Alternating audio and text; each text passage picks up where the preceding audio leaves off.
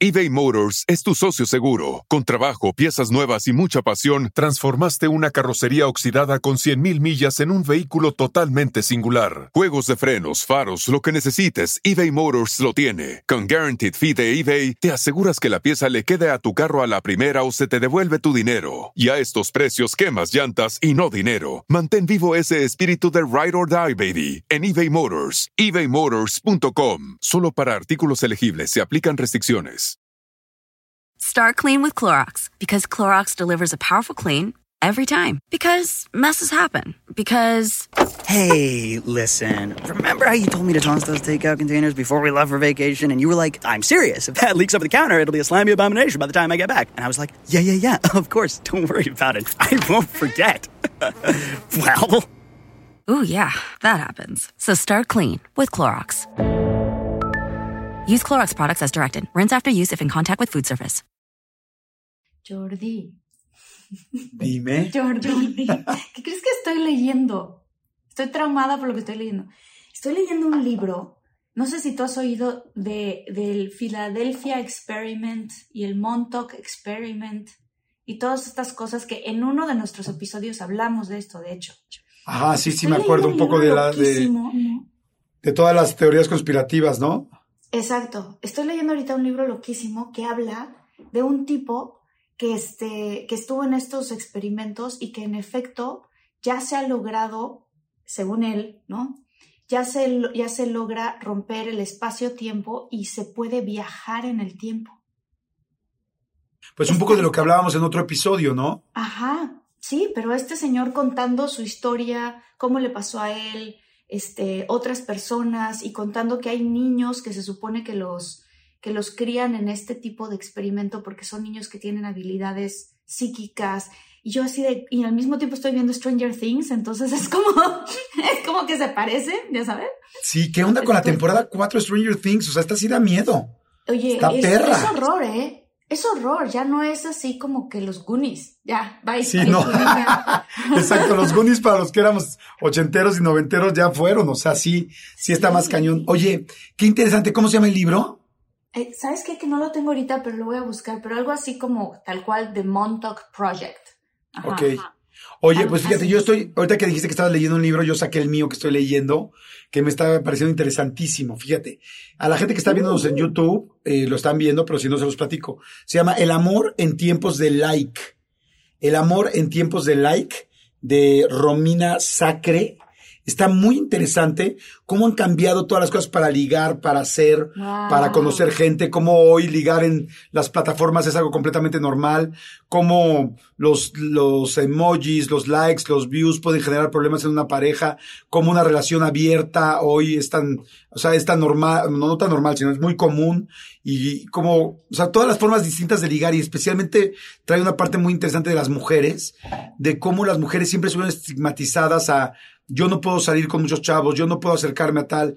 Y hoy con las redes sociales, entonces como tratar de romper todo ese asunto, decir, oye, a ver, yo chava quiero ser un, quiero tener nada más un amigobio, o quiero tener nada más un fuck body, o, pero el poder hablarnos y decir las cosas, a ver, ¿qué quieres? Hoy hay tantos formatos de amor que es, dime claro qué quieres y te digo yo claro que quiero y vemos si vamos por el mismo camino sin juzgar y con una equidad y con igualdad muy padre en ambos géneros, ¿no? está interesantísimo. El amor en tiempos de like y además está muy chistoso porque la autora es, este, ya sabes que, o sea, súper amigable, neta, con unas palabras, tiene, ah, tiene todo. Está muy bueno, se lo recomiendo. Qué padre. Qué, qué diferentes libros estamos leyendo, Jordi.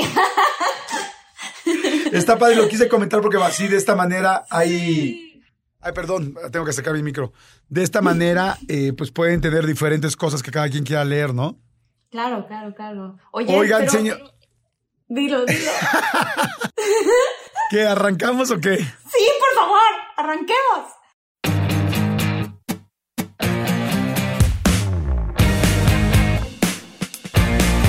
Hola señores, ¿cómo están? Muchólogos y muchólogas, soy Jordi, del otro lado está...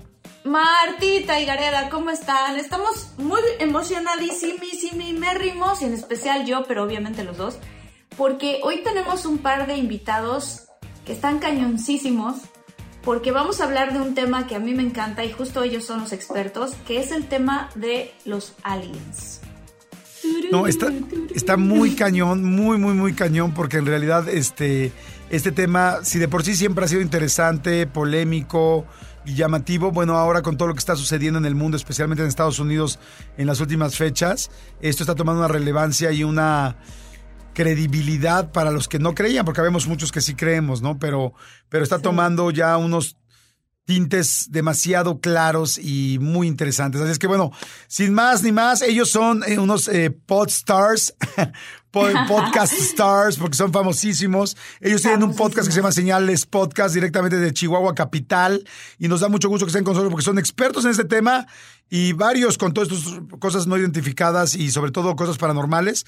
Pero bueno, de alguien se la saben completita. Mi querido Pepe Pérez y Oscar Escárzaga, ¿cómo están chicos? ¡Bravo! Hola a todos, gracias por invitarnos y qué halago, ¿verdad? Qué halago que nos haya invitado Jordi, Marta. Somos súper fans de ustedes, pero así como ustedes, también somos muy fans del tema. ¡Ay, qué bueno! Empezaron su podcast hace cuatro años, ¿cierto? Cuatro años, en febrero del 2018, exactamente, sí. ¡Wow! Pues les ha ido increíbles. Eh, síganlos a toda la gente, a todos los muchólogos, síganlos Señales Podcast, está buenísimo. Y este, y a todos los de Señales Podcast que nos estén escuchando, también síganos a nosotros y así vamos haciendo más comunidad. Y hoy vamos a hablar fuerte de aliens. Uh. Esperemos llegar a ese nivel al que nos subieron, porque, ok, pero sí, buenísimo el tema. Aliens, sobre todo, el logo obviamente tiene un alien.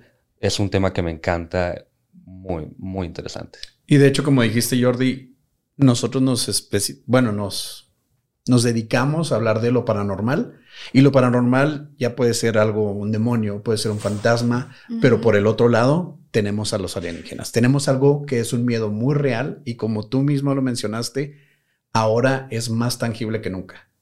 Entonces, lo que antes pensábamos que podía ser un miedo, ahora lo vemos como una realidad y, sí es posible que sea un poco más tenebroso que ver cosas que se mueven en tu casa. ¿Ustedes han tenido algún avistamiento, algún encuentro, algo que los impulsó a crear este, este podcast? Con aliens específicamente no. Ambos ya hemos hablado de esto en otros programas que nos han invitado en, nuestro, en nuestros lives. Hacemos de pronto también con nuestra audiencia. Hemos hablado de experiencias paranormales sobre todo. Iniciamos Oscar siendo bastante más creyente en todo esto, sobre todo lo paranormal. Yo no tanto, bueno, nada, honestamente. Pero de aliens no hemos platicado, creo que nada, ¿o sí, Oscar? Bueno, sí hemos escuchado de primera mano la experiencia, ¿no? Hemos visto de mucha gente que conocemos, de mucha confianza, que nos dicen, ¿sabes qué? Vi esto, no tiene sentido. Y es gente a la que sabes por experiencia que puedes confiar, ¿no? Que puedes decir, o sea, es que esta persona no tiene por qué mentirme, no tiene por qué contarme esto. Pero eso al mismo tiempo es lo que nos impulsó a hablar de eso, a investigar. Porque nosotros vamos con esa serie, bueno, con esa frase cliché que es quiero creer. Nosotros de alguna manera pensamos que sí existe y nos esforzamos en encontrar casos, ya sea de lo más raro, de lo más conocido también, y queremos encontrar ese caso que nos diga, ¿sabes qué? Aquí está la prueba de que existe. Wow. fíjense que antes de que nos conectáramos con ustedes, me estaba contando Jordi que hubo un evento que ocurrió hace como 15 días en el Congreso. Jordi, ¿nos puedes contar un poquito más de eso? O ustedes, si saben de este. Sí, yo, esta parte no. A mí me parece padrísimo poder arrancar con esto, este episodio, que es eh, hace unos días de cuando se está grabando este podcast. Em, hubo en el Congreso de Estados Unidos las primeras pláticas abiertas, formales, más bien oficiales, sobre em, ovnis, sobre em, UFOs y, sobre aliens, y en el cual presentaron creo que más de 120, 130 eh, casos directamente que, que el gobierno de Estados Unidos, el Pentágono y, la Defensa Nacional eh, presentan como fidedignos, como reales. Esto nunca había ocurrido antes. Yo solamente supe que sucedió esto, solamente supe qué día fue, pero no sé en qué desenlazó, qué pasó, pero sí entiendo el significado, pero seguramente nadie podrá hablar de esto mejor que ustedes que han escuchado y que se dedican a hablar de, de ovnis. Platíquenos un poco de lo que pasó en el Congreso y lo que significa esto. Justo antes de entrar a la videollamada estábamos platicando de eso. Oscar se aventó las tres horas, yo Honestamente no, pero... Me, me, aventé las tres horas, la verdad, al principio como... No sé si hayan visto otros videos del Congreso tratando de entender el mundo moderno porque de alguna manera como que ellos viven en una burbuja diferente a la que nosotros vivimos. Le, hay un hay una organización o una parte del gobierno que sí se le, se le dio la instrucción de investigar este tipo de fenómenos que son de, la índole de, de, los UFOs, ¿no? De los objetos voladores no identificados que ya se le ha cambiado el nombre como unas seis, siete veces. Pero como mencionó Jordi, es la primera vez que el Congreso le da un lugar en el ojo público en el cual sí hubo varias cosas clasificadas que no salieron a la luz por, supongo que por razones de seguridad nacional, pero sí se, se aceptó por parte del gobierno que, que se tienen al menos 400 casos, 400 casos confirmados de objetos voladores no identificados de los cuales se dice, ¿sabes qué? No puedo decir que otro país desarrolló este tipo de tecnología, no mm. puedo decir siquiera que la humanidad tenga la tecnología para poder hacerlo. Nos, pues por obvias razones no pudieron decir, sabes que son extraterrestres, vienen de tal planeta, pero sí se dejó en duda y sí se puso muy marcado. No sabemos de dónde viene, no sabemos qué es, no sabemos por qué se mueve así, pero sabemos que existe. Claro, porque asegurarlo sería ya algo extremadamente serio. Ahora, este, esto sí es un avance impactante que hablen de eso, porque inclusive yo escuché en las notas de lo que estaban diciendo, es que como no podían asegurar que fuera un ovni o una, sí, una nave espacial, un extraterrestre, este, decían, puede ser quizá un objeto que no conocemos como, como decías, de otro, de, otro país, ¿no? una tecnología que no conocemos de otro país, quizá pro guerra, por decir algo, o para cuidar sus territorios.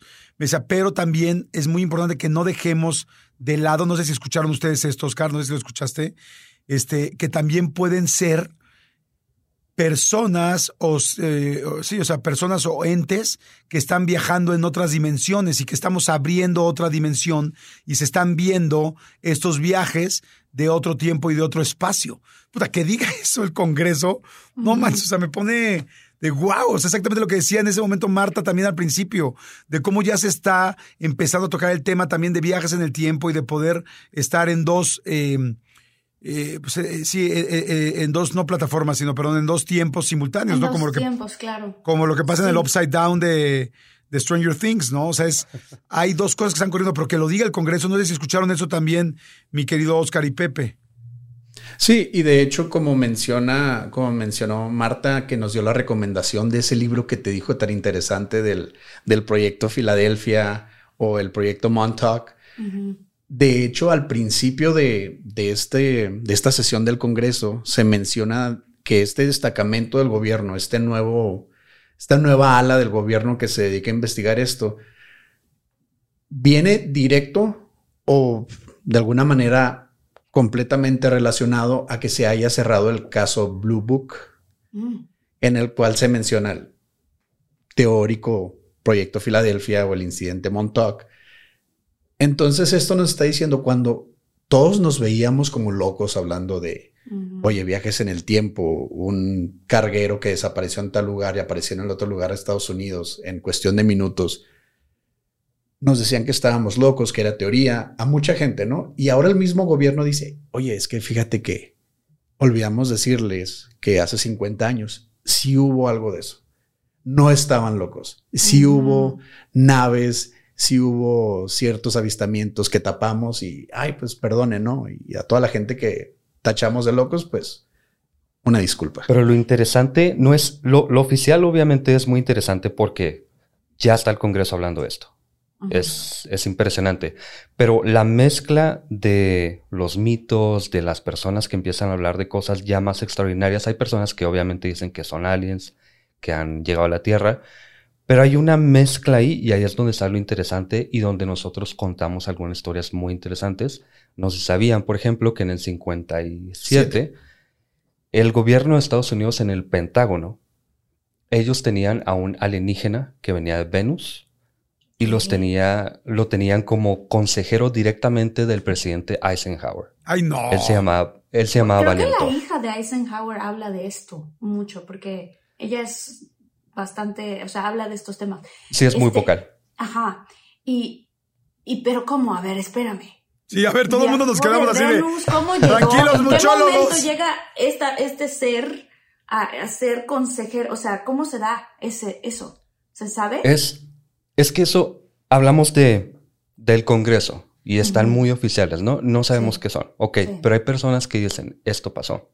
Y hay personas con cierto rango y científicos y todo esto, que podemos hablar de muchos, pero específicamente Valiantor, él cayó básicamente en su nave a, a las afueras de Washington, en, en la carretera.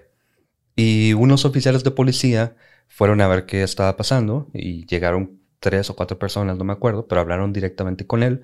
Y él dijo, me llamo Valiantor, vengo de Venus, soy un extraterrestre y quiero hablar con su gobierno. Perdón, pero pausa tantito. ¿Cómo se veía Alientor? O sea, ¿Valiant? Sí. ¿O Eh, esto, Valiant. Valiant. Valiant. Como valiente. Valiant Thor. Y, y algo muy gracioso es que no era un gris con unos ojotes, no era, no tenía apéndices saliendo de todos lados.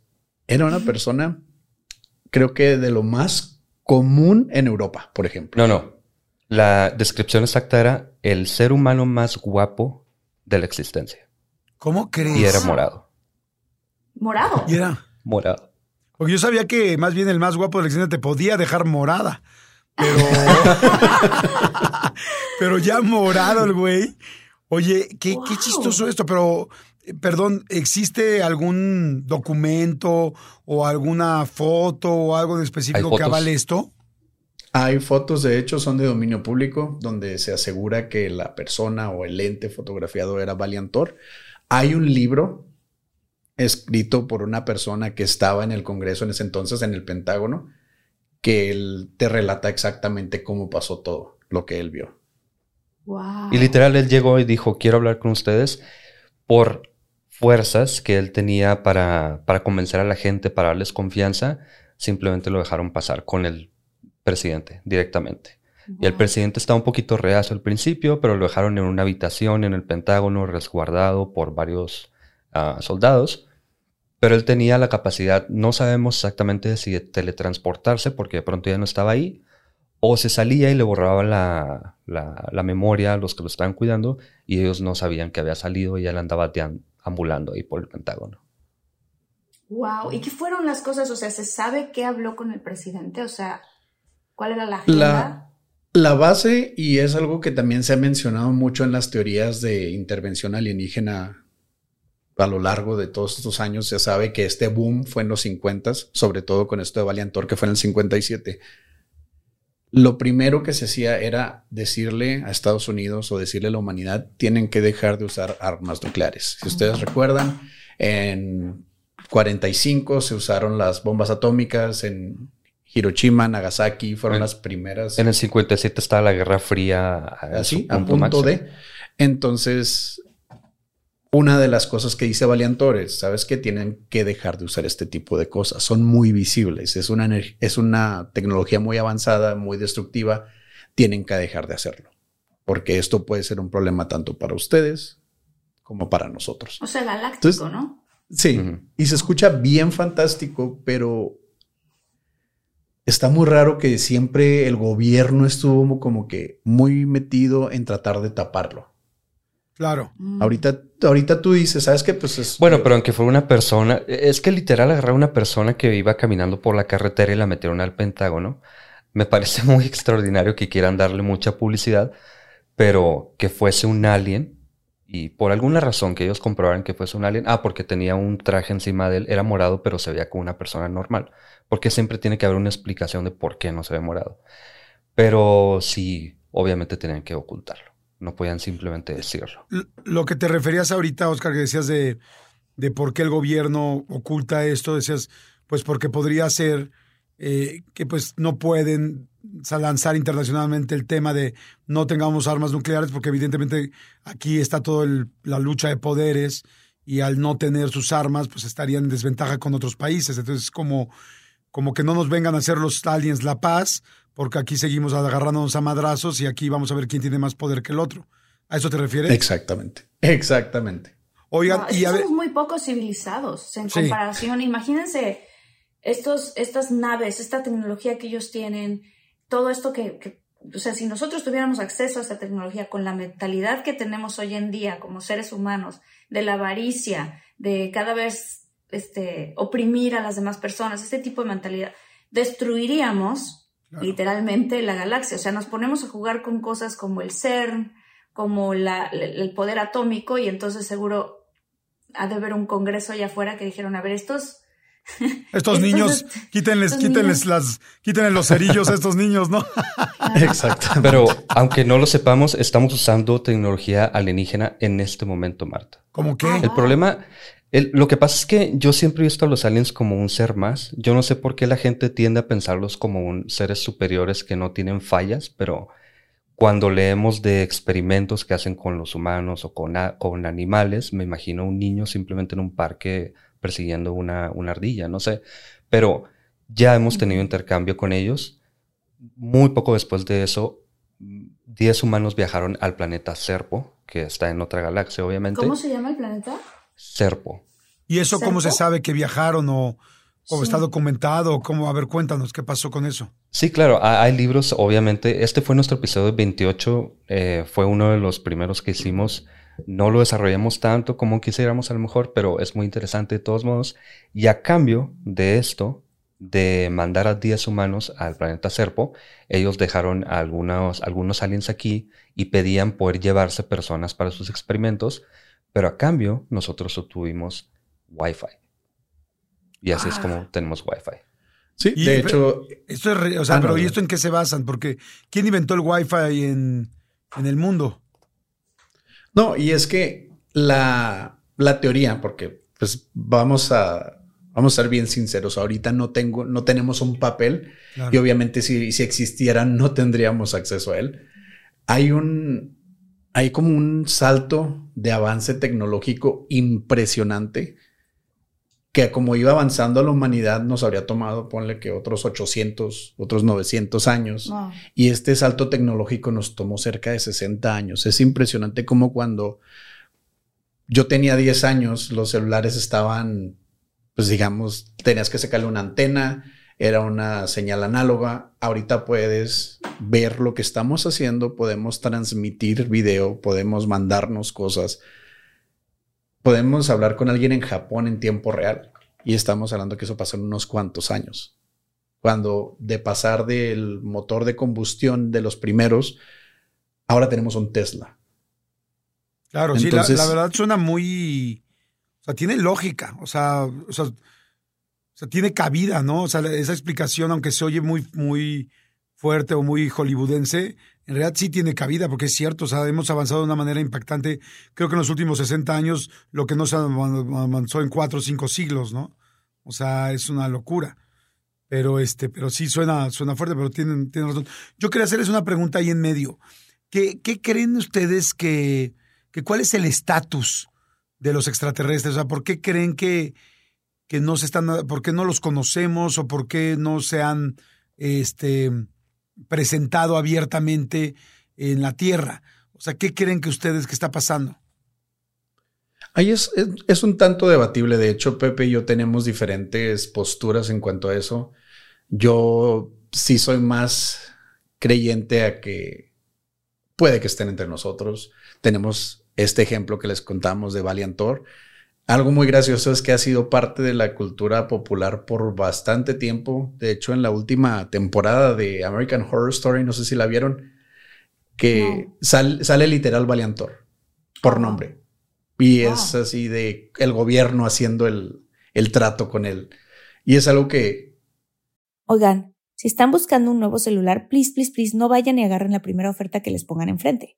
ATT le da sus mejores ofertas a todos. Sí a todos, ¿eh? A ti, que tu tiempo en el teléfono sube cada mes. Y a ti, que ni siquiera tienes redes sociales. A ti, que hablas toda la noche con tu pareja. Eres de los míos, ¿eh? Y a ti, que sigues haciendo swipe para encontrarla. A ti, que el 80% de tus fotos son de tu mascota. Y a ti, que si no subes foto en el gym, no cuenta la ida. A ti, que también tienes selfies con todas las celebridades. Y a ti, que tampoco te creen que grabaste un video de un ovni. ATT le da sus mejores ofertas en todos sus smartphones a clientes nuevos y existentes, porque conectar lo cambia todo. Las ofertas varían por dispositivo, sujeto a términos y restricciones. Visita att.com o una tienda para más detalles. Yo que he hablado del tema junto con Pepe, que lo investigamos, pues lo entendí muy rápido, ¿no? Porque dije, ah, mira, pues de eso hablamos. Pero al parecer lo exponen como algo tan normal de la cultura pop americana de los 50, 60.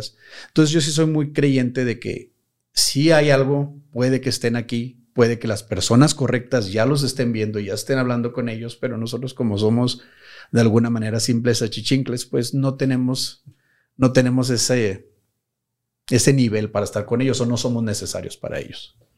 Yo creo que, digo, yo había escuchado, yendo un poquito atrás a lo que estaban diciendo de lo de Wi-Fi, yo había escuchado que lo que había ocurrido era justamente en el gobierno de Eisenhower, que se había hecho esta especie como de intercambio de tecnología a cambio de que ustedes puedan este, capturar humanos y estudiarlos. Abducir. Supuestamente, abducirlos, exacto, porque supuestamente existe como una especie de código galáctico en donde ellos no pueden interferir con nosotros a menos que nosotros les digamos sí adelante, interfiera. Y entonces que a partir de ahí empezaron a ocurrir todos estos este, abducciones de todos los humanos y que lo que nos entregaron ellos, entre otras cosas, fue la fibra óptica. Y que a partir de ahí, pues es que ya se va desarrollando todo lo que es el Wi-Fi. Este, yo les quería preguntar, eh, ¿cuál es esta historia del planeta Serpo? Se me hizo muy interesante. Sí. Pues, eh, como decía Oscar, él, es un poco más creyente. Bueno, yo también quiero querer, pero no me la quiero mucho, por eso saco estas como vertientes un poco graciosas, irónicas, o, o no sé cómo decirle realmente. Pero Serpo fue literal, el gobierno quería hacer un intercambio con los alienígenas porque ellos ya estaban en contacto a raíz de esto de no utilicen bombas atómicas, eh, todo esto, ¿no? De la paz mundial y todo esto. Y así, literal, unos alienígenas, perdón, hablaron con el presidente, le dijeron, podemos mandar a gente a, otro planeta para un intercambio. Se llevaron un montón de armas, porque son de Estados Unidos, obviamente, y mataron algunos animales en ese planeta. Y a cambio nosotros simplemente les dejamos abducir a, ¿cuántas? Como 3.000 personas al año, una cosa así, exagerada. Y es que realmente, Marta, o tú y Jordi también nos lo preguntan como si hubiese algo muy establecido y pues, pues no, realmente son personas que a lo mejor trabajaron como contratistas para el Área 51, como el famoso caso de, de George Knapp, por ejemplo. Son personas que tienen, yo creo, un deseo de vender su historia y como tienen este pasado de trabajar para ellos, lo ven mucho más fácil de lo que podría ser para cualquier persona común y corriente. Pero quiero creer, quiero creer de todas maneras. Y el planeta Serpo así, literal. Simplemente mandaron eh, personas a, otro planeta. Uno murió allá. Eh, ¿Por qué no sabemos de ellos? Porque eran personas que no tenían familia o que eran hijos únicos y se murieron sus papás, cosas de este tipo. Pero realmente algo muy fundamentado, pues no, no, no hay. Oye, Pepe, y, y, hace ratito dijiste, ves que les pregunté su postura y dijo Oscar que tenían diferentes posturas en cuanto a lo que pensaban hoy, hoy por hoy de los aliens en cuanto a su presencia en el planeta o por qué no se han manifestado abiertamente con todos. ¿Cuál es la tuya? Mira, la mía es un poco más sobria, pero también es más terrorífica y espero que, sobre todo Marta, tú no tengas eh, pesadillas esta noche. Pero hay un, hay un pensamiento muy famoso de, de un astrónomo, no me acuerdo cómo se llama ahorita, uh, Neil deGrasse Tyson, perdón. Él, es un astrónomo muy famoso estadounidense. Y él hace la comparación de si nosotros somos 98. quién sabe cuánto por ciento parecidos a los simios en cuanto a genética, si hay tanta diferencia en capacidades intelectuales, ¿cómo sería la misma diferencia de nosotros para arriba hacia unos alienígenas? Ay, qué interesante. Y él, y él piensa, y yo pienso lo mismo, que si los alienígenas llegaran aquí nos verían simplemente como un hormiguero Ah, o nos ignorarían o simplemente nos eliminarían, porque sería como si tú quisieras entablar conversación con una hormiga, no tiene sentido. Si está estorbándote, la matas y simplemente sigues tu camino. Creo que eso nos pasaría. Si llegan los alienígenas, yo creo que no existiríamos ya. O sea, entonces tú, entonces ahí sentirías que entonces no ha llegado ninguno. Yo pienso que no. Y aparte tiene que ver con lo de la tecnología, porque justo estamos platicando, Oscar y yo, antes de comenzar, que tanto nuestra tecnología ha avanzado como la de los aliens que hemos visto en la Tierra. El primer abducido, la primera eh, historia de una persona abducida fue un brasileño que se llamaba Antonio Villas Boas. Y él dijo, literal, se los juro, que lo subieron a un ovni por medio o a través, o lo subieron pues, por una escalera de cuerdas. Hmm. Esto fue en el 57, 1957. Y a lo largo de los años ya no vemos obviamente escaleras de cuerdas porque ya no usamos eso. Eh, ya ni siquiera hay como aterrizar un, un, perdón, un ovni. Antes tenían patitas, ahora no, se quedan arriba y hay un rayo. Antes no era un rayo, era una luz. Cambia mucho, pero yo pienso que cambia porque cambiamos nosotros y esas historias de personas que algo vieron yo no digo que estén mintiendo, pero algo vieron, la moldan a lo que viven cotidianamente. Pero yo no creo que hayan llegado, honestamente. A ver, yo tengo una pregunta en este sentido. ¿Qué pasaría si para hacer el encuentro un poquito más digerible, en aquel entonces se les pone en la mente a estas personas que subieron en una escalera de cuerdas, aunque realmente no lo hayan hecho? O sea, ¿sí me explico?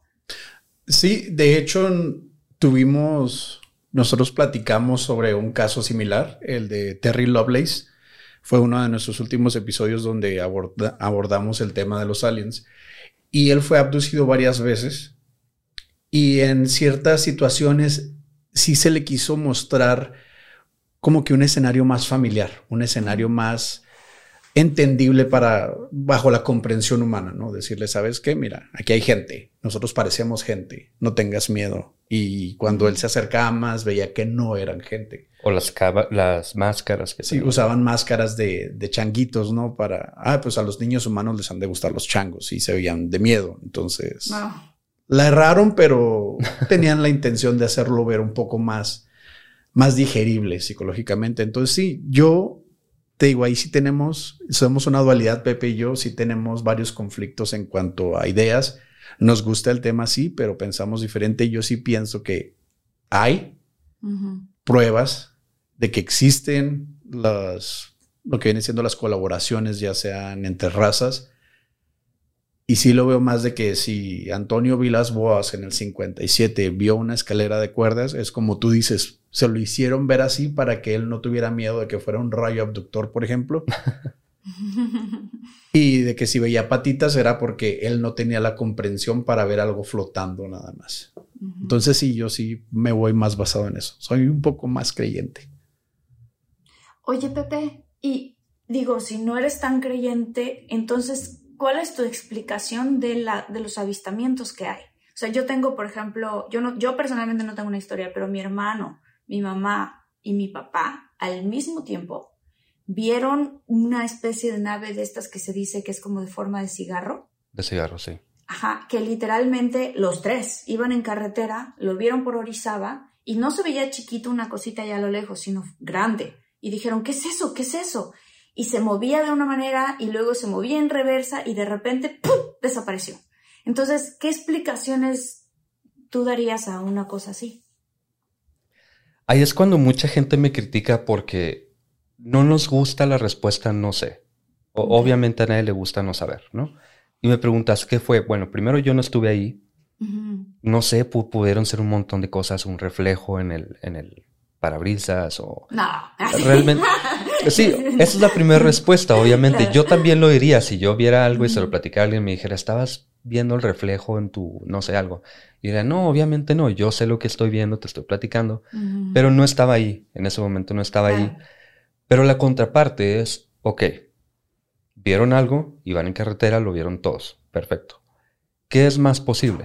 Que fuese un reflejo, que fuese algo que andaba flotando por ahí, una persona que se le fue algo, un papalote, no sé, o que vengan alienígenas interdimensionales, interplanetarios y simplemente se pusieran arriba ahí para que los vieran y se fueran. Entonces es como, mm, no sé, no sé. Oye, a ver, yo tengo ahí una pregunta. Dentro de las experiencias o situaciones más que más los han impresionado a cada uno de ustedes, este, no experiencias, sino más bien situaciones que han pasado de ovnis o de aliens, ¿cuál es la de cada uno? ¿Cuál es la que a ti más te ha impresionado, Pepe, a ti, Oscar? ¿Cuáles son las que más les han llamado la atención? No estoy diciendo que las podamos comprobar, simplemente de lo que eh, hemos sabido, de lo que ustedes han sabido. Mira, aquí en donde yo vivo, aquí en Chihuahua, donde tienen su casa, por cierto, eh, tengo varios amigos que viven en el mismo fraccionamiento, la misma colonia. Entonces, mi fraccionamiento se limita por un cerro, ¿no? O sea, terminas y lo suave es que no es como una ciudad metropolita donde hasta donde te alcanza la vista hay edificios y casas. Aquí hay una sierra atrás. Entonces está mi fraccionamiento, hay una sierra para atrás y hay un, un cerro muy grande que a la gente le gusta mucho escalar. Entonces se ha comentado bastante en años pasados, desde 15, a, 15 años hasta la fecha, de mucha gente que ha visto pasar muchas luces, incluyendo amigos muy, muy cercanos a mí, como les comenté al principio, gente de la cual no tengo por qué dudar, porque el tema nunca ha sido algo de ellos. Si yo dijera, ¿sabes qué? Ellos son ufólogos, les encanta ver los expedientes secretos X, les encanta ver películas de este tipo y son fans, no, pues quieren impresionarme, ¿no? O quieren, quieren llegarme por mi lado. Sin embargo, este tipo de pláticas se ha dado desde desde que estábamos chiquitos, ¿no? Entonces, ya metiéndote más en el tema, dices, pues algo está pasando, ¿no? Ya para que su mamá te diga, no, sí, me acuerdo que vimos esa cosa salir del, del, de allá del cerro. Y ahora, viendo esto que el gobierno de los Estados Unidos sacó, de hecho, antes de que sacaran esa sesión del Congreso, hubo un ex comandante de la Fuerza Aérea de Estados Unidos de un famosísimo video, ¿no? Del Tic Tac UFO, donde tres aviones caza haciendo un ejercicio siguen ese, ese tic-tac UFO hasta que desaparece de una manera humanamente imposible de acuerdo a las capacidades tecnológicas de hoy en día. Entonces lo junto yo, junto a lo que me han contado mis amigos, junto con lo que ahora tenemos en video y que el gobierno está diciendo no sabemos qué es. Y eso es cuando ya me marca más. ¿Sabes qué? Hay algo, no sé qué es, quiero saber qué es. Claro. Y en tu caso, Pepe, yo no he tenido experiencias así ni me han platicado tampoco. Bueno, entrevistamos a una amiga que nos platicó su historia personal, pero me voy por algo más público, algo que puedas investigar a lo mejor que puedas ver. Ok. Hay un caso muy famoso, bueno, muy famoso entre comillas porque no hay mucha información, pero es muy impresionante y, hay personas que se han dedicado a investigarlo, que es el avistamiento de la escuela Ariel. Ah, este fue nuestro episodio número 119, si no me equivoco en, perdón, en Sudáfrica, 50, 70 niños aproximadamente vieron una nave bajar y vieron a tres, tres o cuatro aliens bajar de la nave. Los niños tienen síntomas de, estrés postraumático, alucinaciones, eh, dibujaron lo que vieron. Es muy... consistente. Muy consistente, exacto. Mm, yo creo que por ser Sudáfrica no se le dio tanta publicidad, pero si te pones a investigar sobre alienígenas es de los casos más, más reconocidos, digamos, porque no es una sola persona que a lo mejor tiene un pasado medio extraño, son niños literal que vieron y los maestros también, que vieron a tres personitas o cuatro personitas caminando por ahí y se fueron en esta nave.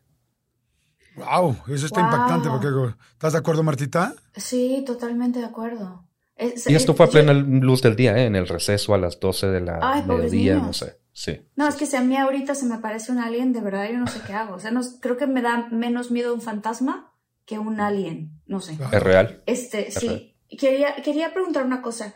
¿Cuántos tipos de aliens hay? Porque, por ejemplo, ahorita hablaban de este, ¿cómo se llama? Valiantor, que es parecido a un humano, ¿no? Un humano muy guapo.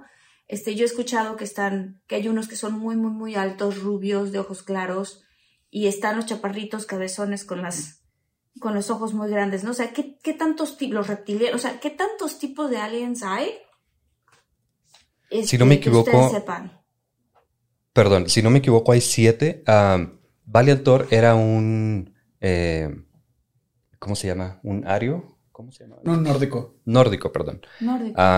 Sí, que son esos que, que son muy altos, güeros. Eh, ellos vienen de, de Pleiades, que es un grupo de estrellas en la constelación no sé qué, no me acuerdo exactamente. Pero aparte de ellos están los grises, que los grises son como una especie de mascotas de los nórdicos y algunas ah. personas piensan que ellos son en realidad eh, robots, los, los grises son robots. Oh, wow. Están también los draconianos que viven debajo de la Tierra, porque obviamente la Tierra es hueca, o al menos eso dicen. Y ellos tienen un tipo de comunicación, digamos, con... Aquí entran unas conspiraciones muy fumadas de los nazis, de que los nazis siguen viviendo debajo de la Tierra con los, con los draconianos, perdón, y ellos están haciendo naves y bueno. Pero están los, los draconianos que son dragones, Así, literal, dragones enormes, pero son aliens. O sea, espérame, ¿se ven como dragones o serían los reptilianos o son diferentes? No, son dragones, total. Los reptilianos son otros que son como insectos, pero los draconianos son dragones gigantes. Sí, de hecho, el reptiliano es como, como ver una lagartija parada, así grandota. Y los otros que parecen insectos vendrían siendo los insectoides. ¿Qué más? ¿Qué nos falta? Hay unos, hay unos que no son tan conocidos que de pronto alguna persona dice, yo vi aliens así de este tipo y ya le ponen otro nombre, pero básicamente como un enanito de, del Señor de los Anillos, como si fuera, si vieras a un enanito. Como un troll. Pero esos son mm, algo así, como un troll más. Sí, algo chiquito, así como, como en Harry Potter, como, como Dobby, ¿no? Ah, sí. Sí, chiquitos. Pero los más famosos son, son esos draconianos, eh, los insectoides grises pleidianos o nórdicos y, los reptilianos. Los reptilianos, perdón. Y así como en la raza humana hay buenos y malos, claro. ¿hay buenos y malos en esas razas? Sí, los nórdicos, esto es lo que está extraño porque los nórdicos son buenos, por eso nos quieren ayudar, por eso vino Valiantor, pero los grises supuestamente son malos, pero son robots de los nórdicos, entonces es como una mezcla medio extraña. ahí. Los que sí son malos definitivamente son los insectoides y los reptilianos. Ellos intentan camuflarse. De hecho, hay personas que piensan que Obama, por ejemplo, era un reptiliano y que en algunos videos se le veía la máscara como deshaciéndose o algo así. De hecho, dicen que la reina Isabel es reptiliana. Ah, sí, claro. Que por eso está todavía tan entera después de tantos años. Sí está impactante, ¿eh? la verdad, sí está impresionante.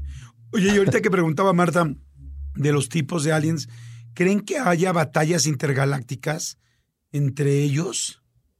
¿O, o todos ya se llevan bien? ¿O hay una ONU eh, interestelar? Bueno, estaríamos hablando demasiado fuera de nuestra liga de, de información que realmente sería basado en, en, teorías, pero hay cosas muy graciosas en cuanto a esas teorías. De hecho, hay pinturas renacentistas donde se muestran hasta batallas eh, en el cielo, ¿no? Donde se ven diferentes tipos de platillos voladores contra lo que vendrían siendo los, los nórdicos que eran, andaban en carretas en el cielo, ¿no? Y, y se veían ese, los dos, los dos tipos de, de, naves o de, o de razas alienígenas. Y abajo ves a dos señores así haciendo comida o algo así. Entonces era muy común, muy común ver ese tipo de representaciones y la gente luego, luego empezó a pensar, sí, ¿sabes qué? Pues vienen siendo extraterrestres peleando, y, pero pues no hay forma de probarlo. Claro. Mm. Hay una serie buenísima que se llama Ancient Aliens, que hablan muchísimo de, de, este tipo de cosas, o sea, que todas las civilizaciones en algún momento ha bajado alguien o algo del cielo a darles un empujón o ayudarles. Y es impresionante porque no solamente en las, en las pinturas renacentistas, sino también en cosas de la India, pero estamos hablando de este, arqueología. Se han encontrado que hay una batalla en el cielo y tú lo ves, Jordi, y dices, claro, esto es idéntico a un ovni y esto se parece un montón a un, a un avión, cosas que ellos en su época no tendrían manera de haberse podido imaginar que existiera. Y okay. lo ponen y lo explican como los dioses estaban, la batalla de los dioses. ¿no? Wow, qué interesante. interesante. Oye, este, ¿por qué? Digo, ha habido muchas historias de gente abducida y algunos que, que después la cuentan, ¿no? Y cuentan su experiencia.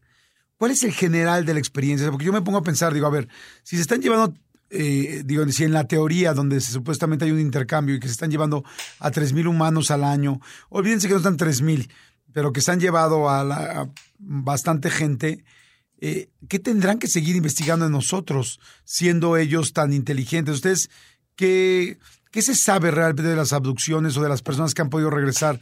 ¿Qué dicen? ¿Cuál es su general de qué sucede cuando se los llevan? Hay dos cosas principalmente que siempre pasan cuando se llevan a una persona. Y Marta, tú lo decías al principio, me parece. Primero que nada, hacen em, híbridos humanos y alienígenas. Porque, ¿Por qué? Bueno, eso puede ser por diferentes eh, razones. Para crear seres superiores, para hacer un tipo de alianza, porque supuestamente los aliens son muy estériles, cosas así. Pero lo segundo, y esto es lo que más pasa, ah, si a una persona se le llevan los aliens y no ve un híbrido de todas maneras, lo que siempre pasa es que les hacen experimentos sexuales muy traumáticos. Muy traumáticos. Así de que hemos platicado en, en la abducción Coronado, por ejemplo, siete personas fueron abducidas el mismo día mientras el presidente Bill Clinton estaba en un hotel al lado porque había una reunión, ya ni me acuerdo ni de qué. Y todos contaron experiencias sexuales muy fuertes. Uno de ellos lloraba mientras estaba platicándolo en una sesión con su terapeuta, en que un tubo básicamente se lo ponían en su miembro y le recolectaban esperma, pero esto le dolía, se sentía violado, obviamente. Son experiencias bastante fuertes que no realmente no son muy placenteras, según lo que cuentan ellos. Algo también que se, que se da en bastantes casos es que hay implantes de algún tipo, ya sea tipo de vigilancia, hay algún tipo de mejora o solo modificación genética que les meten pedazos de metal, ya como cyborgs. No, no, como un chip. Más, así como vamos a meterte un rastreador, como cuando se los pones a un perrito, ¿no? Que dices, no quiero que se me pierda, le inyectas así un chip, pero digamos que es a la fuerza, es más grande, es de una manera más rudimentaria porque no tienen el conocimiento sobre el, sistema nervioso y vámonos. Y de hecho, en el, en el capítulo de Terry Lovelace, él, después de haber perdido la memoria, traía en la rodilla así un pedazo de metal grandísimo que le causaba dolor. Oye, y hay un tipo de. Digo, eso está fuertísimo. Los experimentos suena complicado. Sobre todo las cosas sexuales fuertes.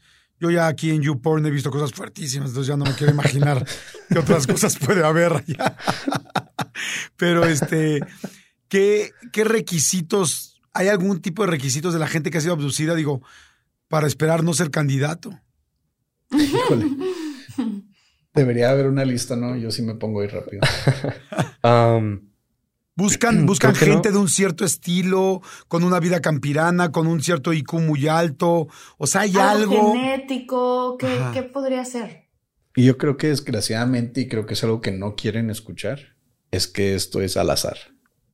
Mm. Esto, así como ahorita yo puedo decir soy la persona más insignificante de, de mi sociedad, híjole, para arriba.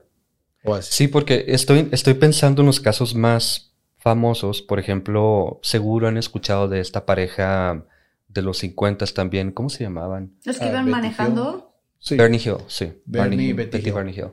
Ellos eran una pareja interracial ah, que se escucha raro en este momento, pero en ese momento era escandaloso, digamos. pero era una pareja común y corriente. No, no puedo pensar en algo muy extraordinario de parte de, pues ninguno de los dos. El brasileño era un campesino.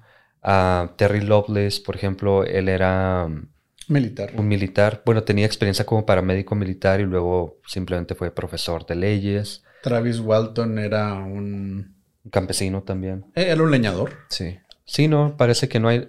Parece que son más hombres a los que les pasa por alguna razón, pero la única, una de las pocas mujeres en las que puedo pensar era una mujer muy religiosa, um, Leyendas legendarias que ya los tuvieron invitados, ellos hicieron un capítulo muy bueno de ese, de ese, de ese caso, ¿cómo se llamaba? No recuerdo el nombre de ella, pero sí era muy religiosa, ella pensaba que eran ángeles y pues no fue tan divino lo que pasó con ella. Wow. Oye, ¿y no, pero no nada. ¿Qué le pasó? Bueno, ella simplemente se le llevaron, a ella no le hicieron cosas tan traumáticas, pero ella lo tomó como algo muy religioso, como si fuesen ángeles. Y ahorita que platicabas también de, de los cuadros y las pinturas, o tú, Marta, que hablabas de la India, muchas de esas cosas que parecen aviones o que parecen ovnis, hay personas que lo relacionan con la Biblia, con ángeles, porque los ángeles en la Biblia son como esferas que dan vueltas y bueno, son básicamente aliens, digo, perdón, ovnis. Entonces hay una relación ahí muy fuerte y ella lo cimentó más todavía. Era muy Mm. religiosa y ella pensó que vinieron los, a- los ángeles por ella. Oye, y ahorita que hablamos de hombres y mujeres en los seres humanos, según las teorías, ¿hay géneros también en los, en los aliens? ¿Sí? ¿Recuerdas lo que le pasó a Villas Boas? Habías boas, de hecho, a este campesino en el, en el 50, en marzo del 57. 57 allá en Ajá. Brasil que pues la historia es muy muy simple. Él estaba trabajando en su tierra en la noche porque supongo que en, en Brasil hace demasiado calor. Si aquí en Chihuahua ahorita estamos a 38 grados, supongo que allá están peor. Entonces lo subieron, lo limpiaron, por así decirlo, le pusieron un líquido extraño. Nos- nosotros asumimos que era para limpiarlo. Entonces llegó una mujer, bueno, una persona con rasgos femeninos y lo forzó a, a tener relaciones sexuales. Dice que hubo algún tipo de afrodisíaco y varias veces tuvo relaciones sexuales con él. Wow. Para lo cual, para lo cual todavía hay más. De, al parecer hubo una hibridación ahí. Él tuvo un hijo, un fruto de esta relación con, con la alienígena. Y, se supone que sí. Ese fue uno de los primeros casos de hibridación de las cuales se tiene registro. Aparte que fue la primera abducción de la cual se tiene registro. Wow, qué impresionante. Hablando de esto de la hibridación, de, la, de los híbridos, ¿qué saben ustedes o qué nos pueden contar de los Anunnaki? Los Anunnaki es algo que yo, yo le huyo mucho a, a historias muy conocidas. Por ejemplo, nos han preguntado de Anunnaki o de Roswell, por ejemplo. Pero no me gusta hacer eh, investigación de algo tan conocido. Por eso hablamos de temas que a lo mejor no han escuchado mucho. Ujú. Ah, Básicamente en la, en la religión sumeria se, cree, se creía que los Anunnakis eran la raza de los gigantes, una raza venida de las estrellas que en sí se basaba en ingeniería humana. Y ahí nos daría un poquito más a lo que estamos platicando anteriormente, de que hubo mano negra, ¿no? Que hubo un, Mm.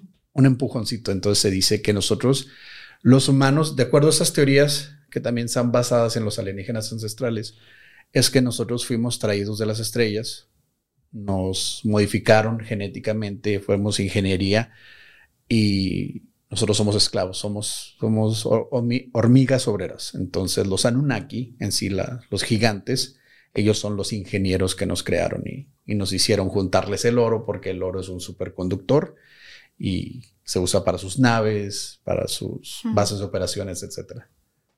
O sea, nos programaron para que nosotros, por generaciones y generaciones y hasta el día de hoy, nuestra economía está sustentada por el oro. En el oro. Interesante, ¿no? ¿Por qué no otro material? Se supone que la la plata es más conectividad, ¿no? Pero me parece que la plata es más conductiva, solo que es menos moldeable. Entonces, hay teorías muy, muy raras. Oye, y ahorita, ahorita que decías, Pepe, de la de que les gustan a ustedes eh, las teorías, pues no tan ya conocidas de los aliens o tan comerciales o mainstream, como se puede decir, ¿qué teoría cada uno de las que no son tan comerciales les llama mucho la atención o les gusta mucho? ¿En cuanto a aliens o en...? Ah, en cuanto a aliens. En cuanto a aliens. Difícil pregunta, pero... mm, Fíjate que mi favorita, si puedo interrumpirte Ajá, en lo- dale, en lo que das. Mi favorita es una que ya mencionó Marta. Es el de la multidimensionalidad. Mm. Porque eso se junta mucho con el otro terreno que nosotros hablamos bastante se- seguido, como la criptozoología, como los fantasmas, los demonios, etcétera. Porque la multidimensionalidad nos dice que pues, en algún momento varias dimensiones convergen en un punto clave donde nosotros vemos nada más así como que un vistazo a la otra y es cuando hay un avistamiento. De hecho, hay un documental en Amazon que se llama El séptimo contacto, donde eBay Motors es tu socio seguro. Con trabajo, piezas nuevas y mucha pasión, transformaste una carrocería oxidada con 100.000 millas en un vehículo totalmente singular. Juegos de frenos, faros, lo que necesites, eBay Motors lo tiene. Con Guaranteed Fee de eBay, te aseguras que la pieza le quede a tu carro a la primera o se te devuelve tu dinero. Y a estos precios, quemas llantas y no dinero. Mantén vivo ese espíritu de Ride or Die, baby, en eBay Motors. ebaymotors.com. Solo para artículos elegibles se aplican restricciones. Estos chavos se van al desierto, se empiezan a meter ácidos, se empiezan a meter ayahuasca, etcétera, hacen un fiesto no, no, pero con la idea de hacer contacto. Y muchos dicen, ¿sabes que A cierto punto, los siete personas, ocho personas que estábamos en, en esa sesión de ayahuasca o lo que haya sido, vimos al mismo ente venir del mismo lugar. Entonces, esa teoría de convergencia multidimensional a mí me gusta bastante porque eso nos explicaría por qué existe el Mothman, ¿no? El, el hombre polilla, pie grande, etcétera. Eso nos dice, ¿qué tal si lo que nosotros alcanzamos a ver no era a un gigante pasando de un lado al otro, simplemente fue como un reflejo de cuando nuestras dimensiones hicieron una convergencia y echamos un vistazo a donde están ellos. ¿Y qué tal si nosotros en algún momento somos los extraterrestres en su mundo, no? Que nos vean pasar. Esa, esa, teoría está muy chida. Esa teoría, qué increíble eso, que nosotros seamos los extraterrestres para ellos. Sí, está interesantísimo eso. Sí, claro. Pues lo somos, lo somos. Si hay algo en Marte, ya vieron nuestros, nuestras naves y somos sus, sus extraterrestres, sin duda. Pero yo pienso, algo que estaba pensando justamente es que en los casos muy específicos que tenemos documentación de primera mano de la persona que lo vivió, parece que hay desde muy pequeños, hay como un, un hilo, como algo, siempre son personas que a lo largo de toda su vida están siendo visitadas y abducidas y que ven cosas yo no pienso que una persona pueda ver algo como ellos, por ejemplo, que quieren ver y lo ven por ir al lugar correcto. Yo pienso que si es que existe algo, por alguna razón, desde muy pequeños los eligen y no los sueltan. Y son personas que terminan muy dañadas, como Terry Lovelace, por ejemplo. ¿Qué le pasó a Terry? Terry fue el que decía ahorita Oscar que él veía monitos como changos en su, en su casa en la noche en realidad eran máscaras que tenían los alienígenas puestas para que no se, para que no le diera miedo. Y eso le llevaron en varias ocasiones. Con el tiempo, mientras fue creciendo, ya fue un poco más vívido. Él recordaba que se lo llevaban en la nave, veía pasillos. Él, eh, cuenta de una nave atrás de la luna para que no lo vean desde la Tierra, que tenía la extensión de una ciudad. Si tú te pones en, la orilla de una ciudad, no vas a ver hacia el otro lado porque claro da, vuelta el mundo, ¿no? Pero él veía, no alcanzaba a ver el, el fin de esta nave. Eran kilómetros y kilómetros de nave. Veía naves más pequeñas, obviamente, que son las que bajan. Y a un compañero de él parece que también le hicieron algunas cosas, pero porque estaba en compañía de Terry. Sí, de hecho su amigo quedó tan dañado por esa, por esa situación que terminó suicidándose. O sea, te da un, un nivel de, de estrés, un nivel de por qué no me creen, cómo le cuento a la gente. Y luego el gobierno al mismo tiempo hostigándote, diciéndote qué viste, dónde están, qué son. Y tú no tienes idea ni de una ni de la otra y terminas volviéndote loco. Claro. Oye, eso iba a preguntar a la gente que abducen. Eh, me imagino que después debe haber una, unos exámenes que se les hacen psicológicos para ver si, si están bien o no, si quedaron dañados o no, o simplemente si lo que están diciendo es producto de una, o sea, es real, bueno, no sé si sea real, pero si ellos están capacitados para poder hablar normal o quizá tienen algún síndrome como esquizofrenia o algo así. Es como un, como algo normal hacerles pruebas después a la gente cuando menciona haber sido abducida. Sí, de hecho, el caso más, uno de los casos más famosos, que es el de Travis Walton, el de Fuego en el Cielo, él, según según la, historia, según lo que se cuenta, él fue sometido al polígrafo con la policía y todos los que vieron pasó y, y todos le creían. Pero después, un tiempo después, fue invitado a un programa de televisión en el cual le hicieron la prueba del polígrafo y no la pasó. Mm. Entonces, eh, mucha gente que se dice que sí fue de alguna manera más creíble. Eh, partícipe en ese tipo de cosas, ellos ya terminan mal. O sea, si generalmente, no sé ustedes, pero yo, por más que me guste el tema, no sé yo cómo me comportaría o qué clase de peso mental o psicológico tendría en mí estar en esa situación. O sea, que me abduzcan y te metan tubos por todos lados o solo ver una nave del tamaño de toda la ciudad. No, de alguna manera no estás preparado para eso. Yo no creo poder llegar a la Tierra y decir, ¿sabes qué? Me pasó eso, voy a salir con López Dóriga, ¿no? Para contarles a todos lo que pasó. Pero Jordi, yo creo que preguntabas más como si hay un protocolo y honestamente no. Eh, las personas, los individuos de los que estamos hablando, ellos si quieren se ponen a prueba con algún psicólogo Si no quieren, no, y sacan un libro y ya, si les crees tú, pues tú les crees. Pero no, no hay un protocolo, ni una agencia de gobierno, ni nada. ¿Cuál sería ustedes el caso? Ay, perdón, Martita. ¿Cuál sería el caso eh, de alguna abducción que ustedes crean más real? Por si alguien que nos está escuchando, los muchólogos o muchólogas, quieren leer de algo que ustedes ya pues han leído tanto de esto, que digas, este me parece muy bueno. O sea, muy, muy, muy, muy real o recomendable. Para este último de Terry Lovelace creo que es el que tiene más. Híjole. Sí, es el que más me gusta porque él, él estuvo en el ejército, tiene más, como quien dice, sustento. Porque Travis Walton, aparte de ser uno de los más famosos, pues era un leñador y tuvo este deslice en el cual, te digo, salió en vivo y ah, siempre no, siempre sí estaba mintiendo. Hmm. Pero yo, creo que él... Ah, perdón, Marta. Adelante, no. Eh, Nomás iba a decir que el caso más famoso probablemente en el mundo es el del rancho Skinwalker. Es un montón de teorías, un montón de agencias. El, Congreso estadounidense aprobó un proyecto multimillonario para investigar lo que pasaba en este rancho. Pero si estudias a la persona que estuvo a cargo, que honestamente no me acuerdo cómo se llama, él es muy creíble. Por alguna razón es muy creíble, tiene experiencias muy raras en ese rancho y vale la pena. ¿Cuáles son las experiencias? ¿Qué pasó en, qué pasó en Skinwalker? Un montón de cosas. Realmente veían lobos eh, de tamaños. Sí, gigantes que desaparecían. Veían naves que salían de algún tipo como de portal, digamos. Era como una nube alargada, pero al final de la nube había un portal y salían naves. se movían cosas, pero no era como que si vieras un, un fantasma, simplemente se movían como por algún tipo de energía, como electromagnética sí, de hecho, si a los muchólogos les interesa el tema, este es uno de los más ricos, de hecho. Le, llaman el santo grial de, la ufología y lo paranormal. Es el rancho Skinwalker. Está muy bueno. Hay información en todos lados. Nosotros tenemos tres episodios de eso. Cuatro. Cuatro, de hecho. Eh, Leyendas legendarias también lo sacó. Varios canales conocidos de México y de todo el mundo han abordado ese tema y creo que nunca te cansas porque tiene tanto y está tan bien documentado que, que les va a dar un buen rato y los va a dejar pensando y tal vez les saque un susto. Orbes de luz y muchas, muchas cosas pasaron en ese rancho. Wow, wow pues miren, ese Skinwalker es como skin de piel y walker de caminante. Este, para que lo vaya.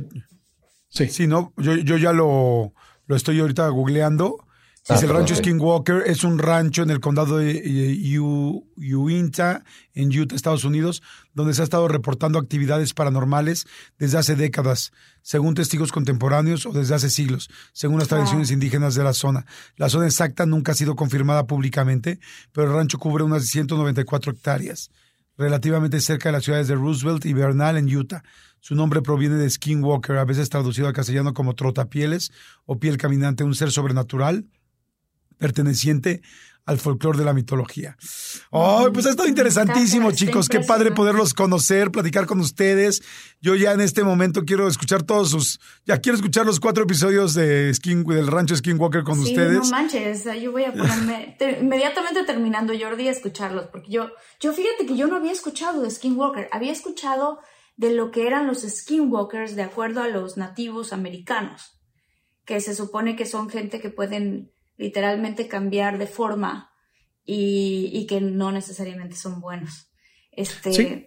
Es como, como un nahual. De hecho, aquí en México los conocemos como nahuales, es algo muy, muy similar. Okay. Entonces, sí, el rancho Skinwalker, lo del Skinwalker, como tú dijiste, Marta, es viene de ahí el nombre realmente de, de ese ente sobrenatural en cual un brujo se convierte en un animal. Pero esa es así como que la punta del iceberg, es como el ganchito. Wow. Ok. Oigan, pues muchísimas gracias, chicos. La verdad que qué rico poder platicar, qué interesante.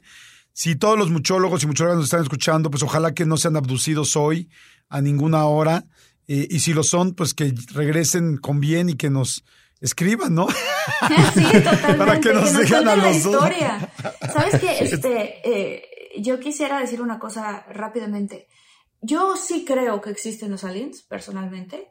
Este, yo sí creo que tenemos tratados con ellos, yo sí creo que, que, existen porque se me haría como muy ridículo que fuéramos los únicos en el universo, ¿no?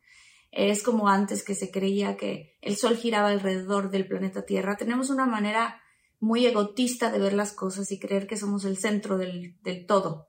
Y realmente creo que no, realmente creo que hay otros seres, creo que son otros seres, este, muchos de ellos en otras dimensiones, muchos de ellos que vienen y que viajan y que logran llegar aquí con tecnología que quizás ya tenemos alguna de ellas, quizás no. Y también he pensado que incluso algunos de ellos pueden ser nosotros del futuro que estamos viniendo al pasado a vernos. Quería preguntarles rapidísimo si ustedes creen en algo así. El viaje bueno, el viaje espacio-temporal es algo demasiado complicado. Pepe y yo ya tuvimos, de hecho, horas de platicar de eso entre nosotros dos. No para hablarlo en el podcast, sino porque ya ves que estamos medio piratas porque nos encantan estos temas, pero sí duramos horas debatiendo de esto y sí es, creo que de lo, de lo menos probable, ¿verdad? Que hemos hablado, porque tendríamos que, si viajáramos, por ejemplo, al pasado, terminaríamos en medio del universo. Bueno, no sé si, si probable o no, si podamos saber, pero como dices tú, por ejemplo, Marta, si viajas al pasado, justo en este momento donde estás tú, o al futuro, vas a terminar como dice Oscar, en otro lado totalmente de la galaxia porque el mundo se sigue moviendo. Por eso los, los espíritus a mí me parecen también un poco raros porque eso significa que un espíritu está persiguiendo la Tierra a no sé cuántos miles de kilómetros por hora. No sé, a lo mejor me pongo a pensar mucho en eso. Pero de que hay extraterrestres, sí. Que vengan a la Tierra, no sé. A lo mejor, sí. No sé, honestamente. ¿Ustedes creen que en nuestro tiempo se va a hacer una cosa como digo yo, doy mi opinión, yo creo que sí, que en nuestro tiempo, en nuestra generación, de aquí a que seamos viejitos, va a ser una situación en donde de repente los gobiernos van a decir, ¿qué creen? Sí, y aquí están, y que lo vamos a poder ver. ¿Ustedes creen eso o no? También yo digo que sí. Jordi. Yo digo que sí y voto por ello. No sé. Se ha, estado, se ha estado destapando demasiado como si nos estuvieran preparando para algo. Entonces, sí, yo voy a, yo voy a ser de, de tu lado, Marta. Sí. Yo estoy esperando que pase. Sí me da miedo, obviamente, pero sí, sí quiero ver que algo fantástico pase. Yo también, yo también creo. Este, no he estudiado mucho ni sé mucho, pero pues bueno, dicen que la intuición es mucho más certera que la razón. Y yo también, igual que tú, Marta, creo que, que sí, que están mucho más cerca de lo que creemos, de que si TV Azteca y Televisa tenían tratos, o sea, que no tengan tratos, o sea, y nosotros creyendo que se estaban madreando, o sea, Claro que creo que los gobiernos tienen mucha información, Estados Unidos, Rusia, China, sobre todo esas grandes potencias, claro que creo que tienen información desde mi punto de vista y que si sí hay mucho charlatán que trata de hacer negocio y dinero con esto, también creo que hay personas que en realidad han tenido encuentros cercanos del tercero, cuarto y quinto tipo. Entonces, yo creo que sí también y, y la verdad no sé cómo reaccionaría si esto se abre y si de repente es público, como en el Día de la Independencia, cuando la gente se sube a las azoteas de los edificios a recibirlos. No sé qué pasaría, pero, pero pues sí, me parece imposible que estemos solos. Y, me gusta también la teoría de Pepe, ¿no? Dice, quizá, eh, o sea, de que dice, seguro hay, pero no sé si ya llegaron. Yo en mi caso sí creo que, que, ya llegaron, que están aquí, porque es demasiadas información, demasiados casos, demasiadas situaciones pero pues está interesantísimo. La verdad, gracias chicos de Señales Podcast, gracias mi querido Pepe, gracias Oscar. Síganos a todos los muchólogos, por favor sigan a Señales Podcast porque pues lo que más queremos es tener contenido y pues como ven, pues Pepe y Oscar tienen un chorro y, qué padre saber que han trabajado tan duro y que les apasionan tanto todos los temas, pues igual que nosotros de cosas, de fenómenos fuera de lo normal. ¿No? Muchísimas gracias, qué padre, qué buen episodio. No, y gracias a ustedes por invitarnos. Sí, cuando quieran, del tema que quieran, no nada más de aliens, true crime o crimen real, pues, uh, paranormal, cosas extrañas, de todo encuentran en nuestro canal, en todos lados como Señales Podcast. Perfecto. ¿Cómo los encontramos? Sus redes sociales, si nos la pueden compartir. Señales Podcast en todos, si no te deja poner ñ, como en Instagram, Twitter, eh, Señales Podcast. En todo lo demás, Señales Podcast tal cual. Sí, nos pueden encontrar en Amazon, bueno, Amazon Music, nos pueden encontrar en Apple Podcasts, nos pueden encontrar en Google Podcasts, nos pueden encontrar en Spotify, YouTube. YouTube, donde quiera que escuchen podcast. De hecho, estamos en Script también, donde escuchan audiolibros. Nuestro podcast está ahí también. Eh, completamente gratis. Tenemos nuestra página señalespodcast.com. Ahí pueden encontrar mercancía, pueden encontrar fotos de nosotros claramente editadas. Nosotros de nosotros claramente editadas, donde nos vemos así bien guapotes, pero por eso no hacemos video. Y sí, Y los señalados, que es nuestro, nuestro grupo de seguidores, les vamos a decir obviamente que vayan a, a conocer a los muchólogos. Padrísimo, pues Ay, bienvenidos padrísimo. señalados. Esta es su casa, aquí también todas las semanas tenemos episodio, lo subimos el martes, suscríbanse, ya saben, es gratis y siempre lo será. Entonces, Sí. nos va a encantar que estén con nosotros y recibirlos en esta familia tan grande. Gracias chicos, muchas gracias, gracias Martita. Muchas gracias, gracias, gracias. Y aprovecho rapidísimo para saludar a Brenda Blanco, Aurora Ay, claro. Barba, Mayra Arreola, que son muchólogos de corazón, Moni Becerra. Este, ¿A quién más saludamos? A Rosa María Al- Alcalá, Juana Medina, a Irene Rodríguez, a Susana La Cruz. Y recuerden nuestro correo, contacto de todo un mucho arroba gmail.com, redes sociales, ya somos muchísimos afortunadamente en esta comunidad, arroba de todo guion bajo un mucho, arroba de todo guion bajo un mucho, nos vemos ahí. Gracias chicos, gracias a todos. Muchas gracias, gracias. Pasen al siguiente episodio o a Señales Podcast, vámonos, bye. Bye.